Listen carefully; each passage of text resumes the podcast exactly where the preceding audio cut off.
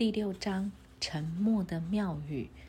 在穿越喜马拉雅山之前，有很多事情要考虑。我们决定以这个村庄作为总部最适当。为了观察埃莫尔留在村子里的那位同僚在此地与我们会合，并且报告经过。快四点时，他在跟埃莫尔谈话。他说他要来跟我们会合。他的身体马上就不动了，躺在椅子上，好像睡着了。他的身体一直保持在那个位置上，到晚上七点才慢慢变得模糊，然后消失不见。晚上就是这个时候，埃莫尔进到我们住的房间。此时的季节对我们来说不适合通过山区。现在你会发现，我说话时用“我们”，我的意思是指我们这个小团体的成员。现在我们视自己为包袱了。我们知道那三位朋友很了不起，我赞誉他们了不起，是因为他们的确了不起。走远路，他们比我们花费的时间少得多，但是却毫无怨言地陪着我们走。从总部，我们到过附近的几个村子，都有雅斯克或尼普劳随行。每一次，他们都表现得令人激赏。有一次，埃莫尔、雅斯特和尼普劳陪我们到一个村庄。这个村庄里有一座庙，称为沉默之庙，不是人手所建造的庙。这个村子包括一间庙，还有几栋管理员住的房子。以前这里是一个村子，后来给野兽和瘟疫毁掉了。听说大师们来到这里，看到三千多人的村子，剩下的只有几十人了。在他们的管理下，野兽和瘟疫都没有了。这些村民就发誓，如果他们免受灾难之苦，他们愿终身奉献给神，照他的选择去侍奉他。大师们就离开，以后再回来，发现此处有一座庙，这些人在管理。这座庙非常雄伟，位在高地，可以俯瞰四周，大概有六千年之久，是用白色大理石砌成的。从来不需要修补，一小部分部落也会自行恢复，这点我们队员可以作证。艾莫尔说：“这座称为沉默之庙是能量场，沉默就是力量。我们到达心灵晋级之所，我们就到达能量场。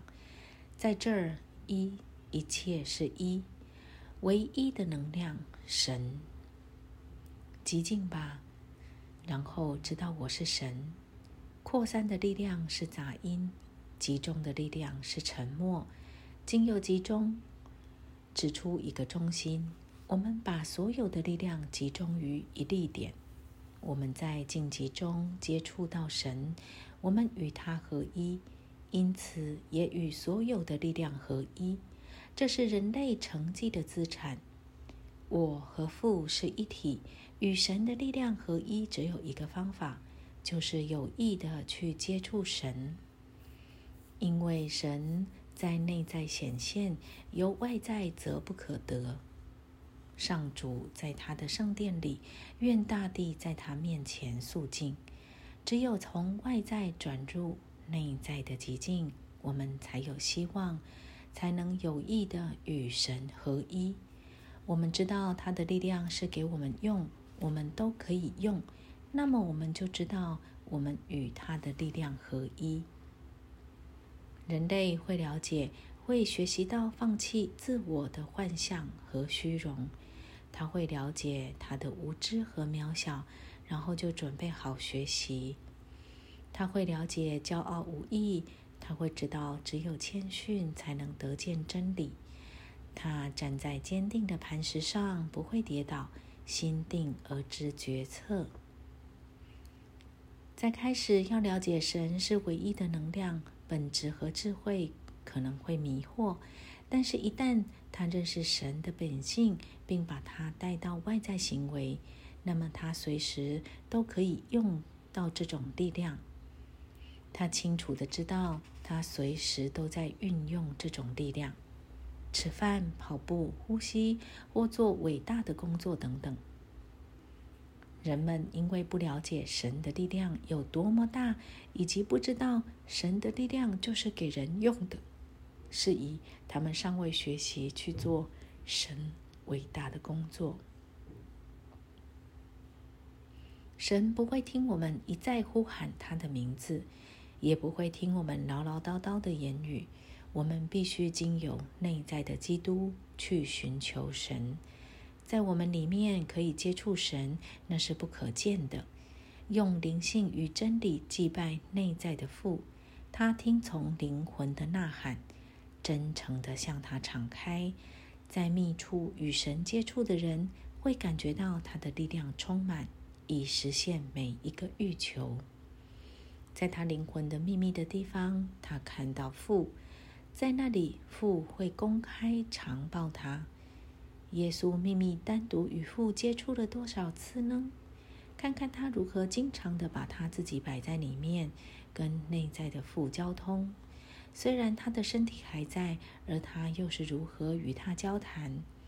他晓得神不是在火里或用地震、大风说话，而是宁静、小小声的说。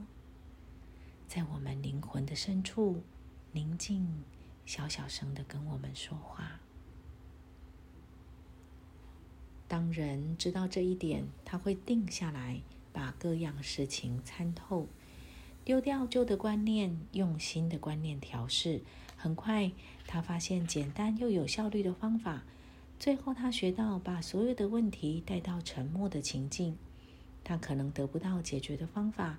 但是他能认识他们，不会整天忙忙碌碌的征战，然后觉得挫败了。如果他要知道这位伟大的陌生人他自己，就请他进入他自己的内室，并把门关上。他会发现有一个最危险的敌人，他会学习如何去控制他。他会发现他真正的我，他会发现他真正的朋友，他最聪明的老师。他最安全的顾问，他自己。他会发现一座祭坛，祭拜不灭之火的神，全善、全能、全力的根源，他自己。他会知道神在晋级的最深处，他会发现至圣所在他的里面。他会感觉到，并且知道他的每一个欲望在神的心灵中，所以也是神的欲望。他会感觉到，并且神与人、父与子的关系，他会知道，在他的意识中，这种关系是分开的，而却又是不可分的。正如同精神与肉体似乎是两个，而实际上是合一的。神充满在天地之中，在极静的时候。伟大的末世来到雅各，他睡在石头上，他看到爆出的神性光芒，在他里面投射出一个形象。他深受感动，喊叫着说：“上主或律法真的在这里，地上或身体啊！”而我却不知道，这是神的殿，是天堂之门。人也会像雅各所知道的，真正通往天堂之门是经由自我意识，就是这个意识阶梯，在一次意象中显现给雅各，在进入极尽秘密的至圣所之前所必须爬升的阶梯，并且发现我们在每一创造物的中心，不论可见与不可见之物，与我们是一体的。在无极之中，也是无极的一部分。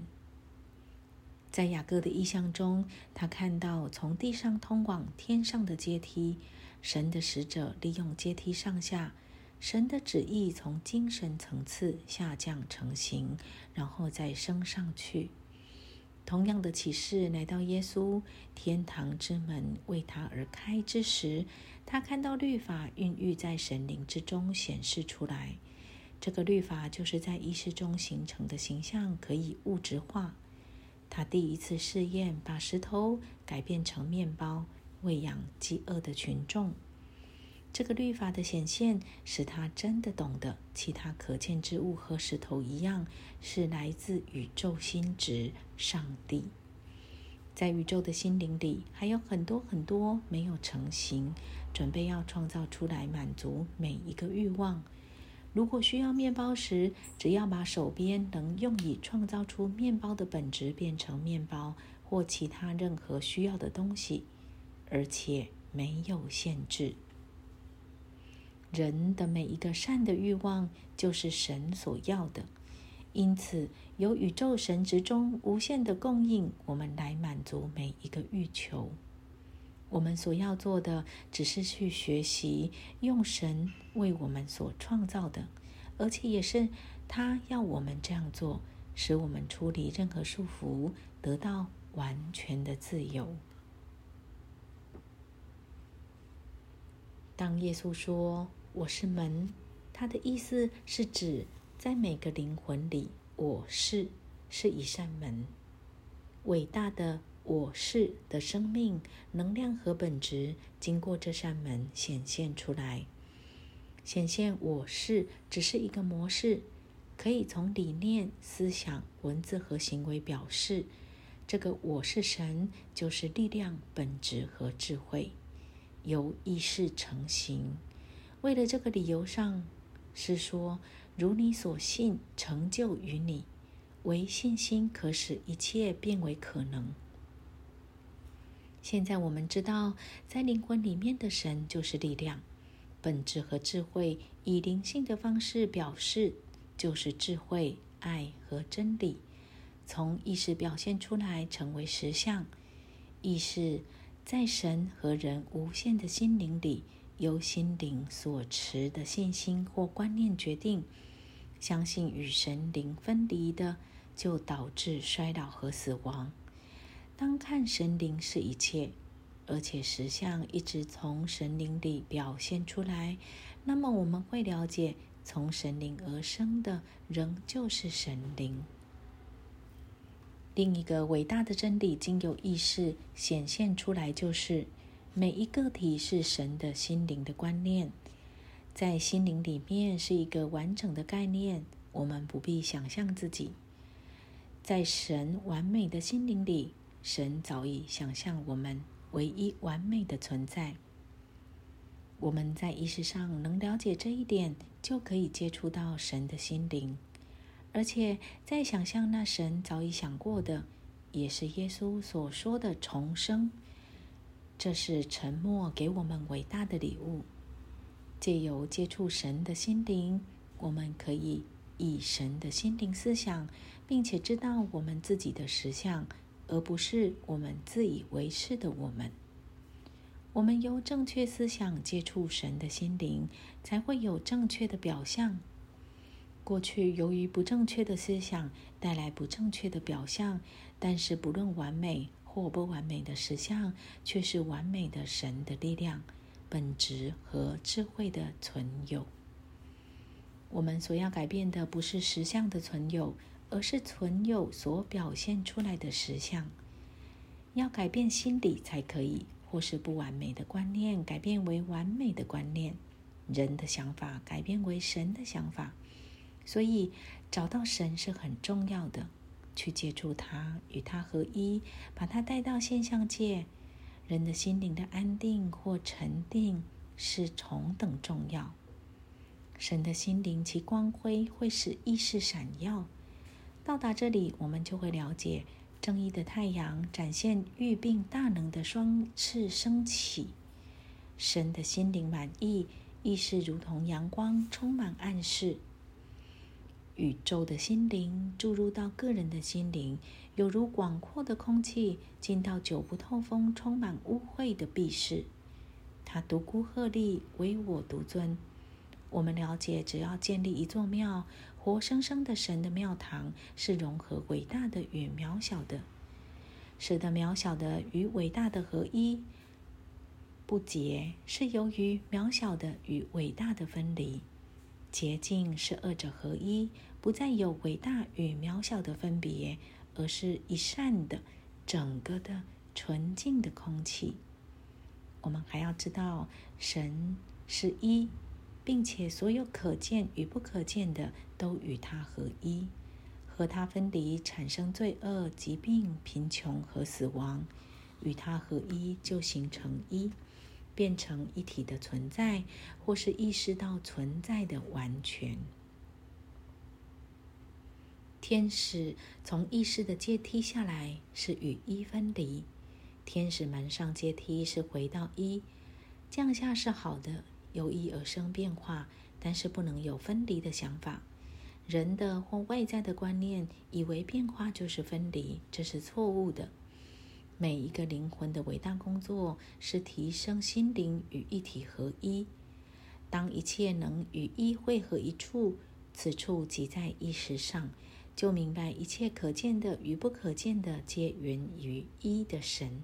那么，我们就站在变形的山上。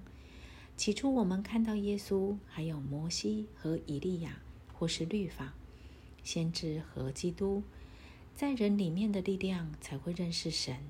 我们以为要盖山做庙，却是有更深的意义。了解人的永恒性，并且知道绝对不会失去神性。神人是不死的、永恒的。那么，摩西的律法、以利亚的预言消失了，只有基督独坐大雄峰，就明了我们只要盖一座庙宇，在我们自己里面有一座活生生的神殿，那么圣灵充满意识之中，罪恶、疾病、贫穷和死亡的幻影不再产生。这是沉默最崇高的目的。你把庙堂墙壁剥去一片疤痕，即刻消失复原，乃象征肉体的庙堂，是耶稣所提到，不是手所建造的圣殿，永远在天上，而我们把它带到地上。